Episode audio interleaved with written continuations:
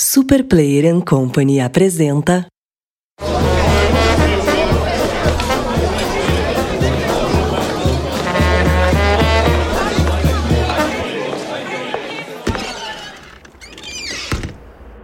Introvertendo, um podcast onde autistas conversam.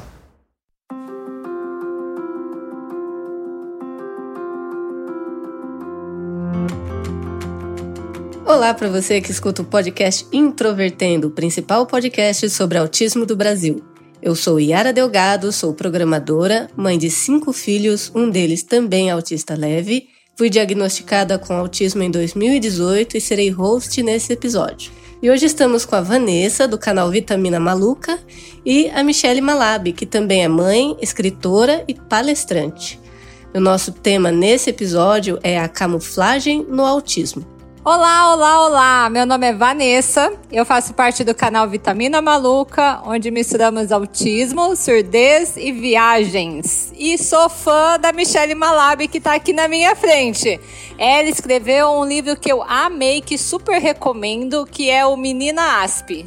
E eu tô na fila esperando o Mulher Asp. Eu sou a Michelle Malab, palestrante, escritora, sou mãe do Pedro, da Alice, já escrevi dois livros, Na Menina Asp, que a Vanessa falou aqui agora, ou Na Montanha Russa, Vivendo a Maternidade no Autismo. Estou com três projetos já de livros em andamento. E nas horas vagas você faz psicologia? Nas horas vagas eu faço psicologia, já estou no terceiro período. Estou amando simplesmente a faculdade. Que legal, eu vou ler, com certeza. Vou ler os dois, mas esse na montanha russa vai vir primeiro.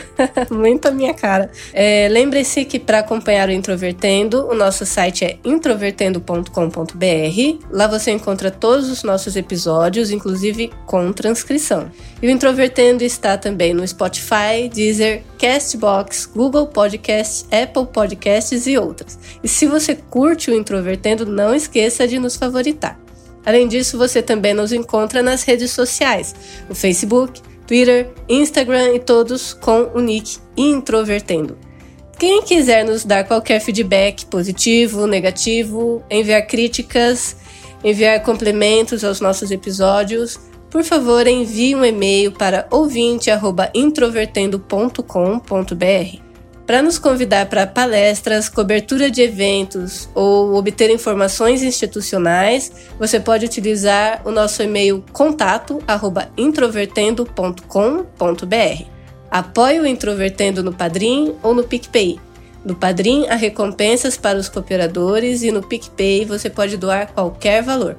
Vale lembrar que o Introvertendo é um podcast feito por 10 autistas e que conta com a assinatura da Super Player Company.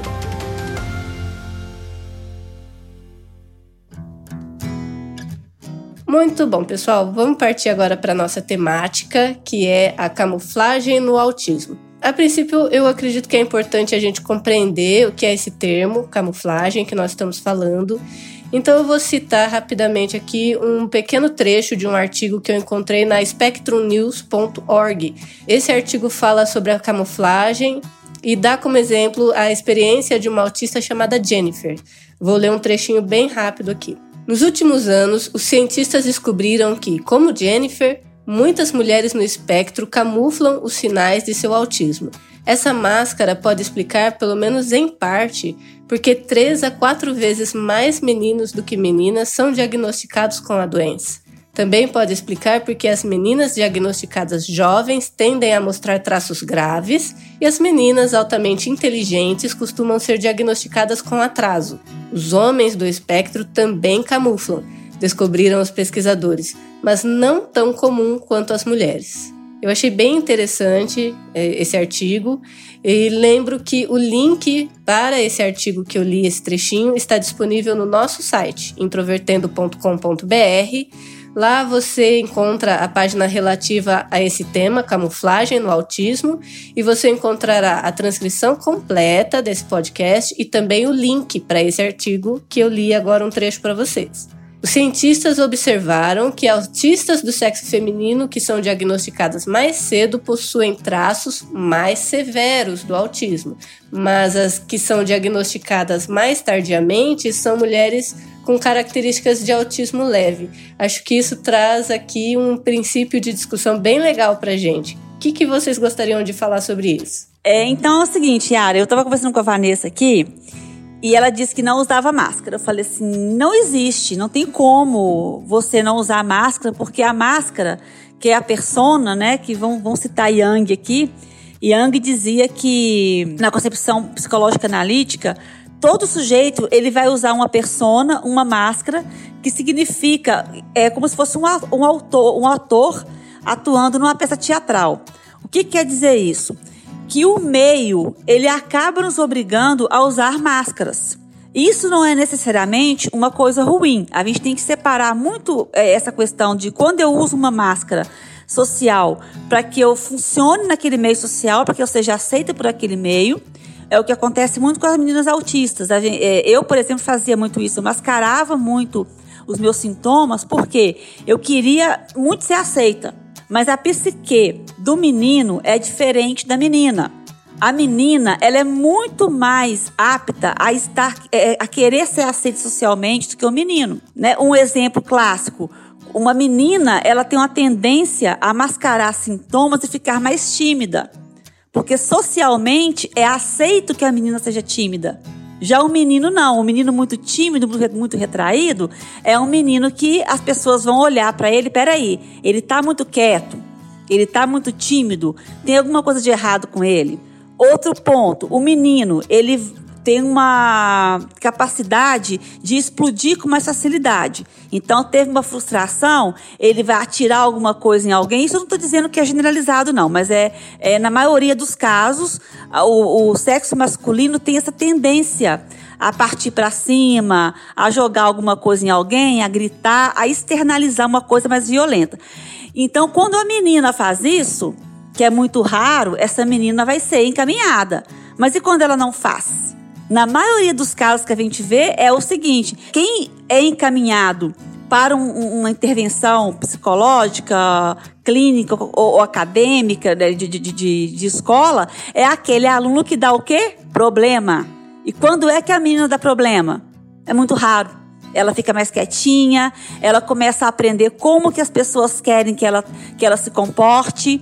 Então a menina começa a usar essas máscaras sociais muito mais cedo que o menino. Eu, eu acho interessante também considerar que essa camuflagem ela acontece de uma forma não consciente, né? Um processo que acontece ali logo na primeira infância, não é? Eu, eu me lembro, né, do meu caso, eu cresci observando com uma atenção absurda, absurda, como que as pessoas se comportavam.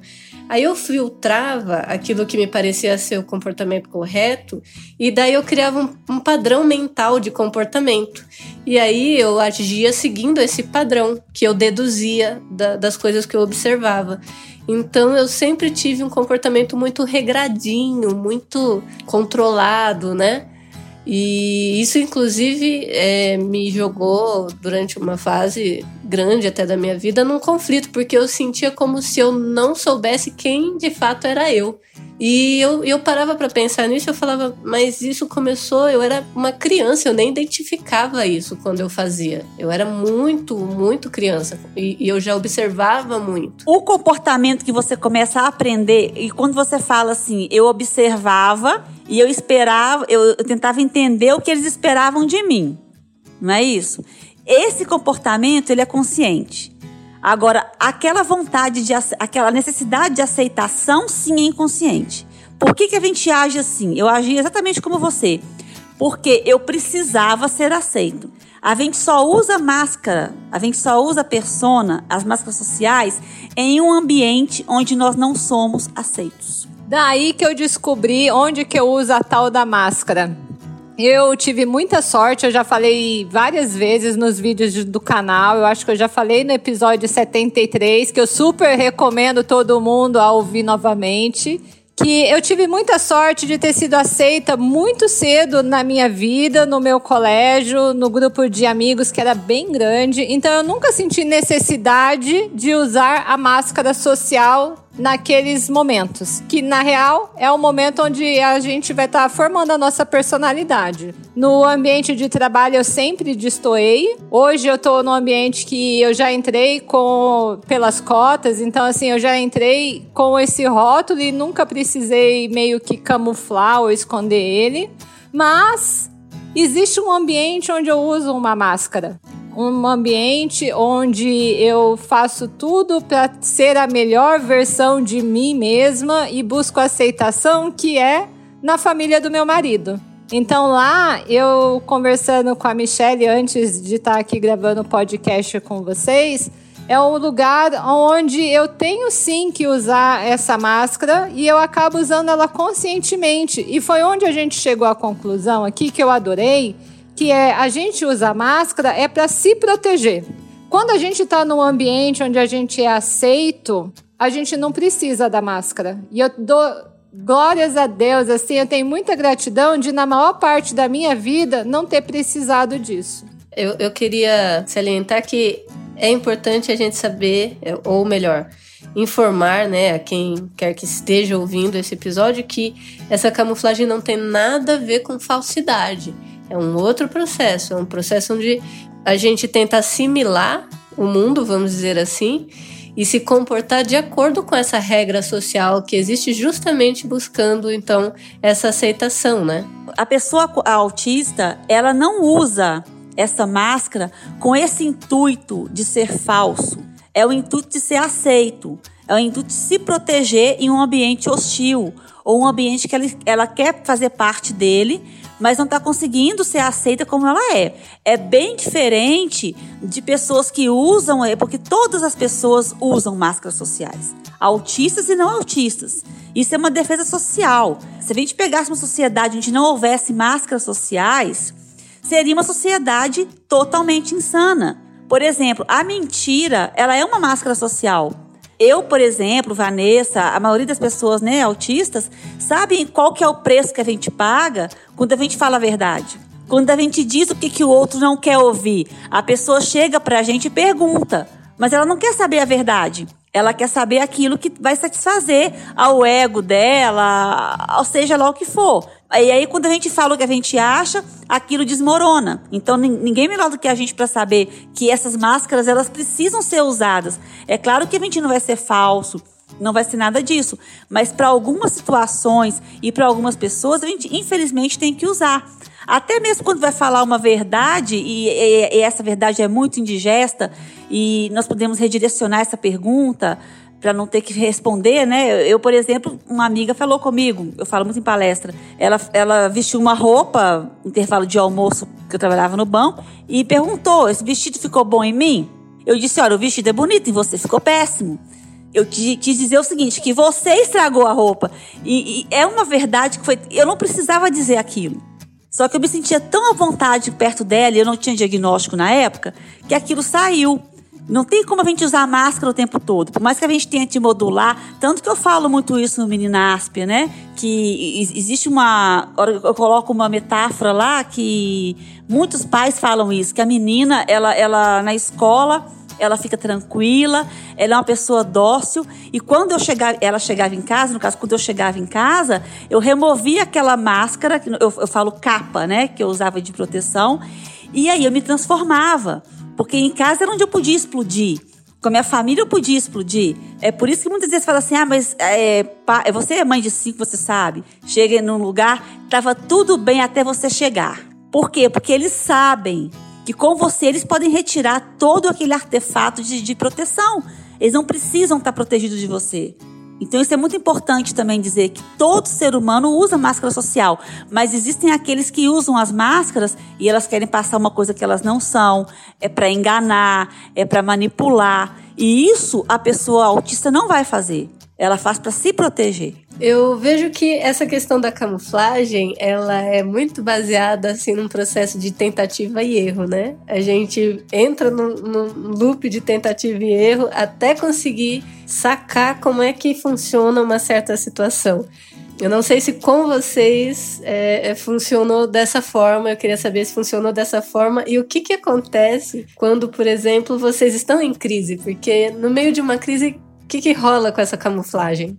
no meio da crise não tem como carregar uma máscara. Eu, pelo menos, todas as vezes que eu tive crise, eu é, fui o mais eu mesma. Porque, em especial, é igualzinho o que a Michelle falou. Eu, numa crise, eu me fecho em mim mesma e só choro sem parar, entendeu? Eu não ia conseguir usar uma máscara de chorar menos, entendeu?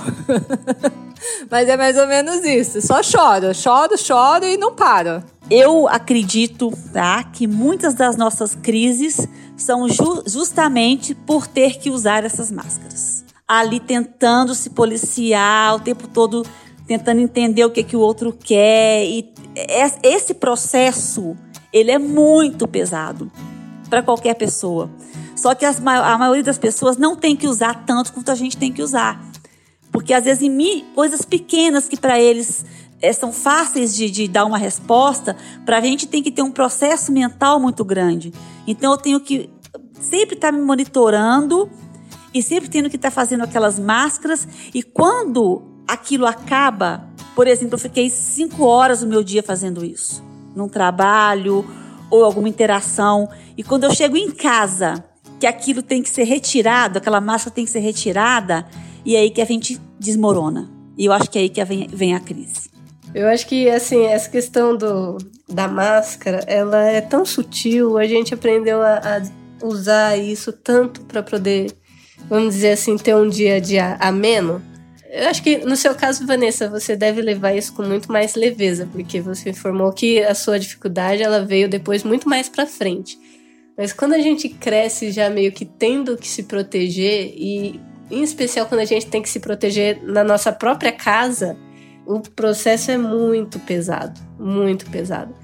E aí, às vezes, uma decisão tão simples, tão simples, toma, às vezes, dois, três dias a gente formulando assim: não, se eu falar desse jeito vai ser ruim, se eu falar desse jeito vai dar, vai dar discussão, é, não, é melhor não falar, putz, mas se eu falar vai ser bom porque daí eu tiro isso de dentro de mim, mas se eu for falar também não vou saber falar do jeito certo. Meu, que confusão! É muito difícil lidar com as coisas.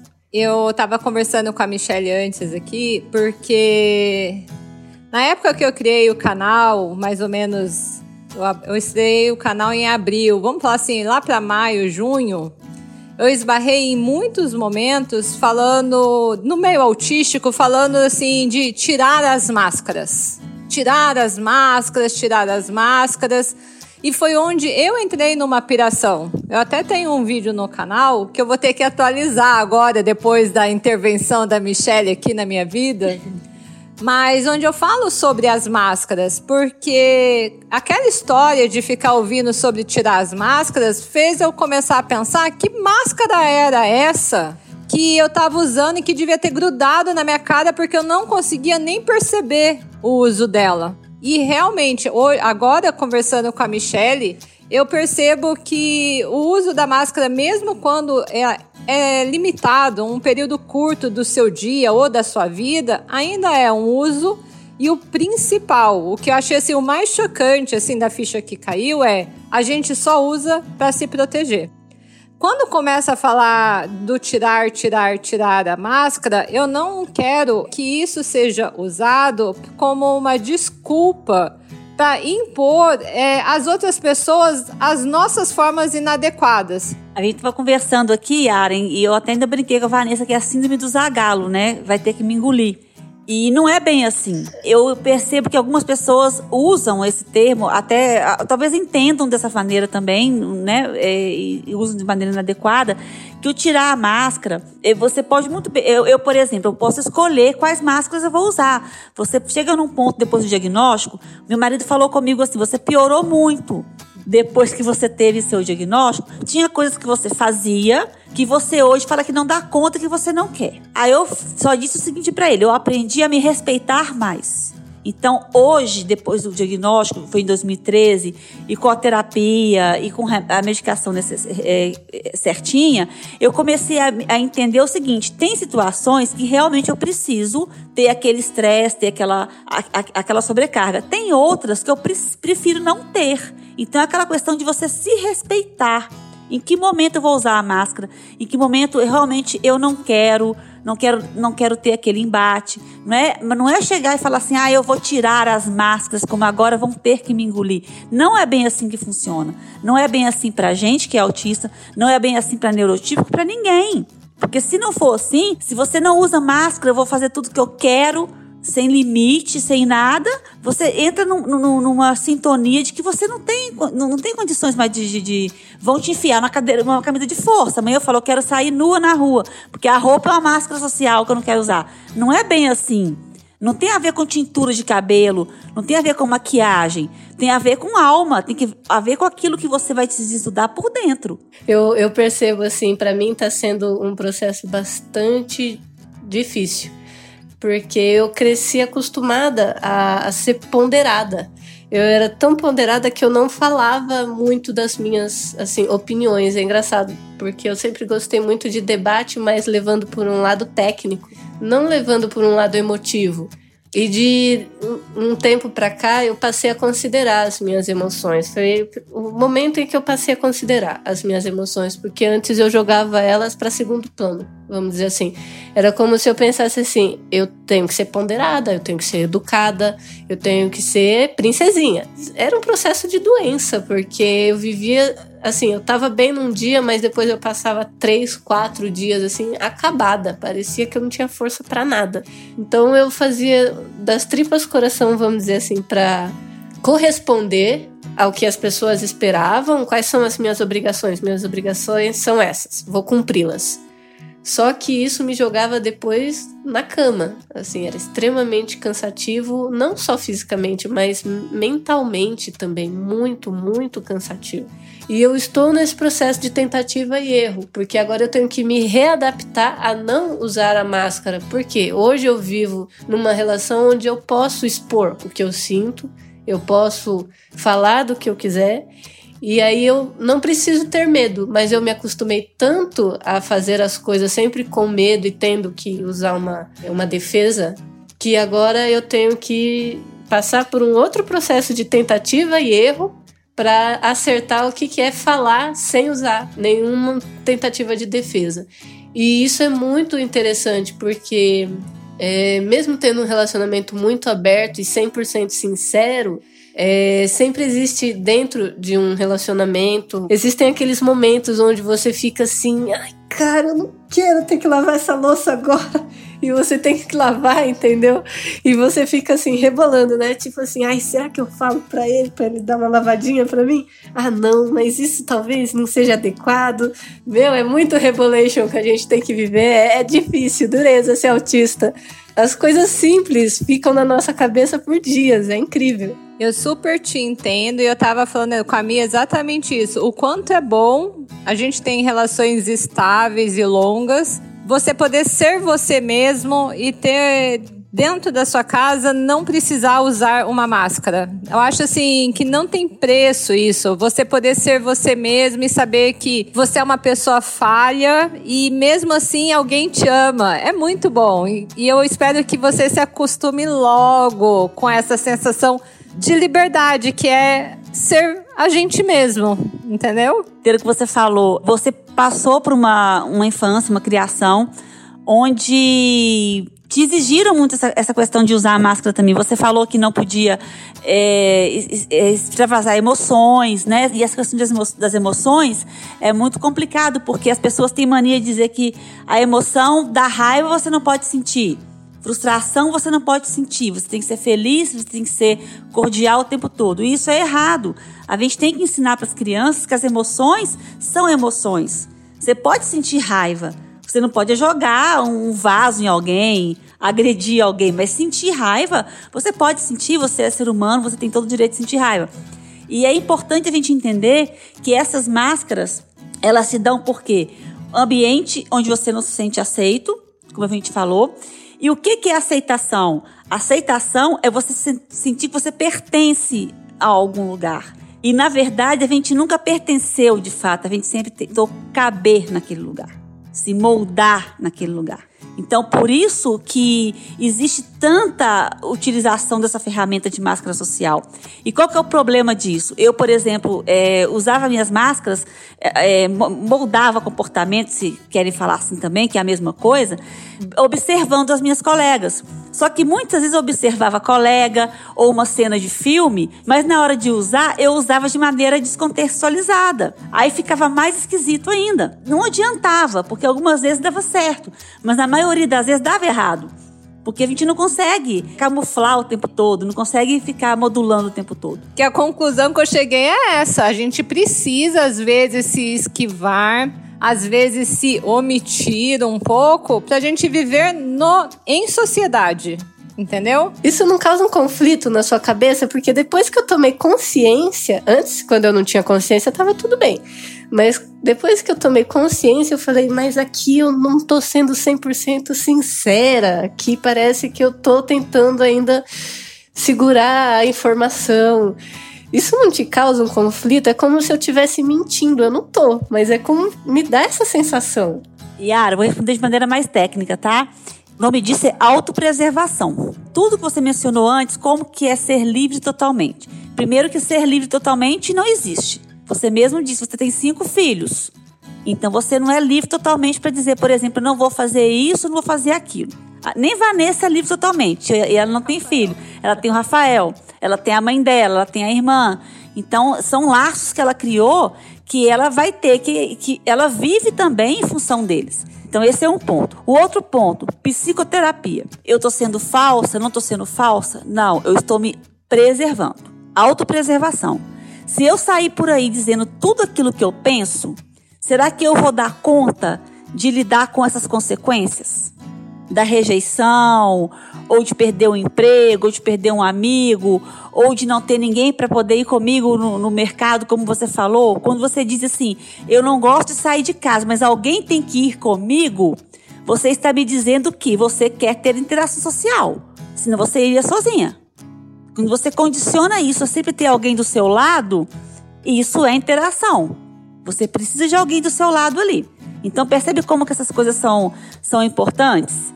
Então, não existe aquilo de eu estou sendo falsa. Não, você precisa disso para viver em sociedade. Foi o que a Vanessa falou. E eu também estou aqui pensando que mesmo eu, que até poucas horas atrás afirmaria que não uso máscara, eu sempre tive consciência de que eu não devia falar certas coisas para magoar de graça as outras pessoas, entendeu?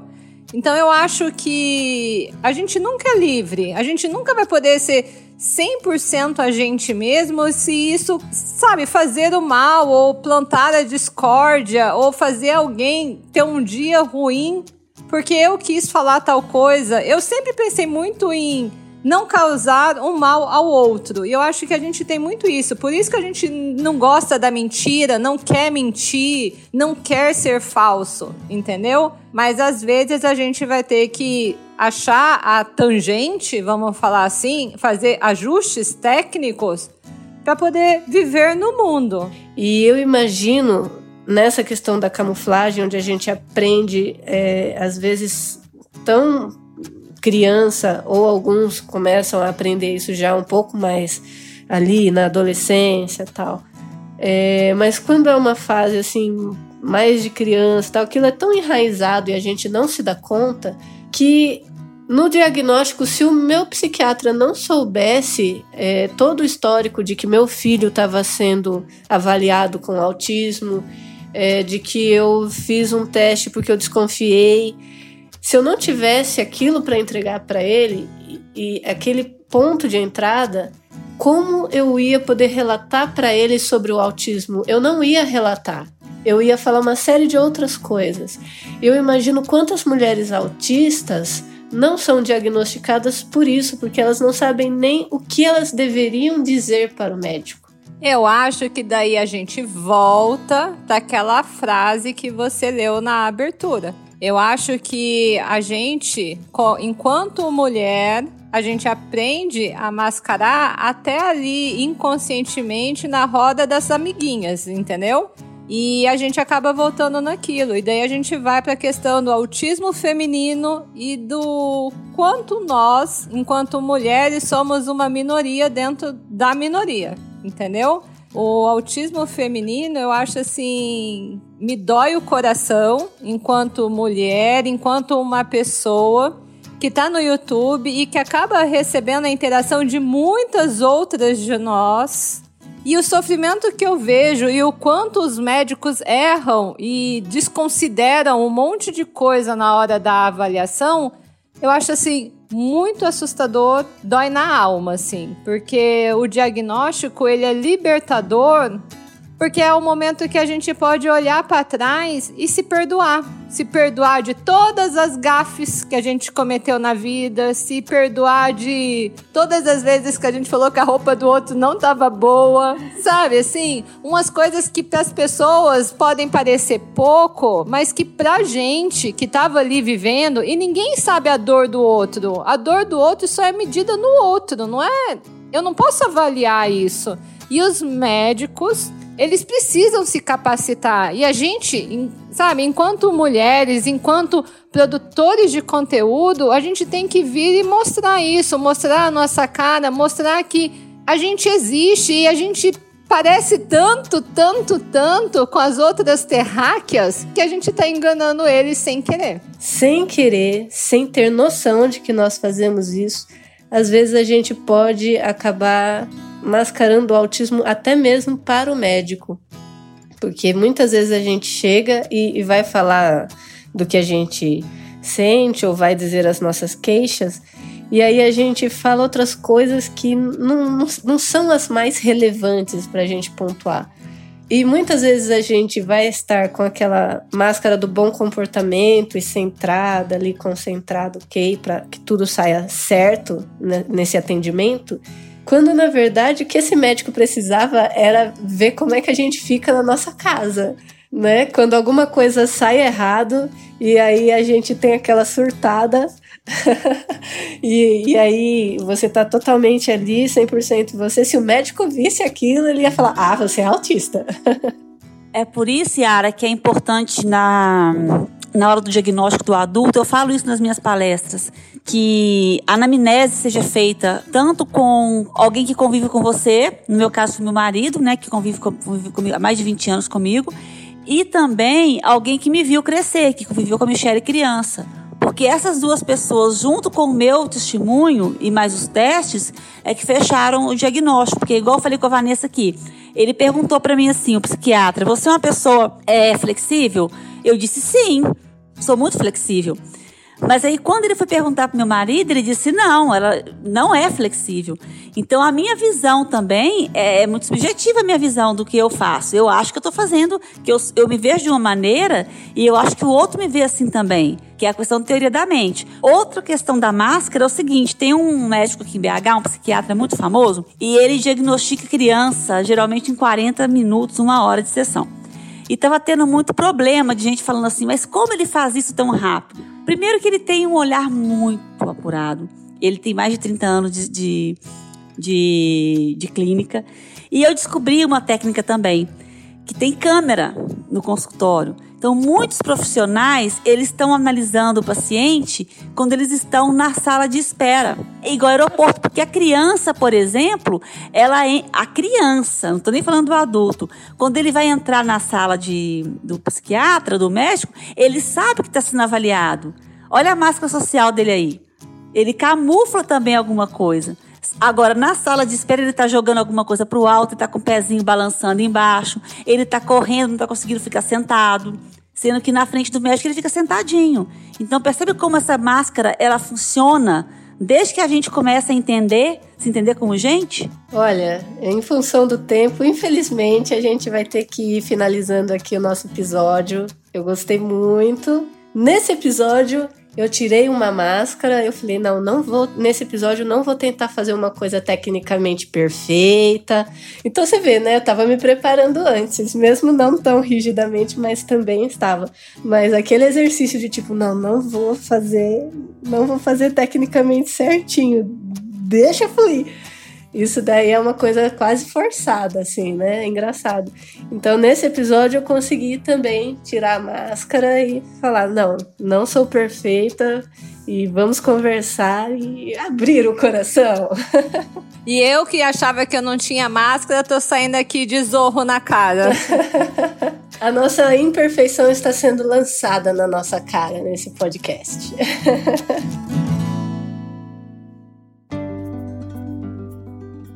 E como de costume, vamos agora para o nosso momento leitura de e-mail. Esse e-mail é do Luiz Azevedo, ele nos escreveu do Pará. Prometi que só iria enviar um e-mail a vocês quando tivesse o laudo do meu filho, mas vamos começar pelo começo. Me chamo Luiz Azevedo, tenho um filho de quase 3 anos chamado Theo.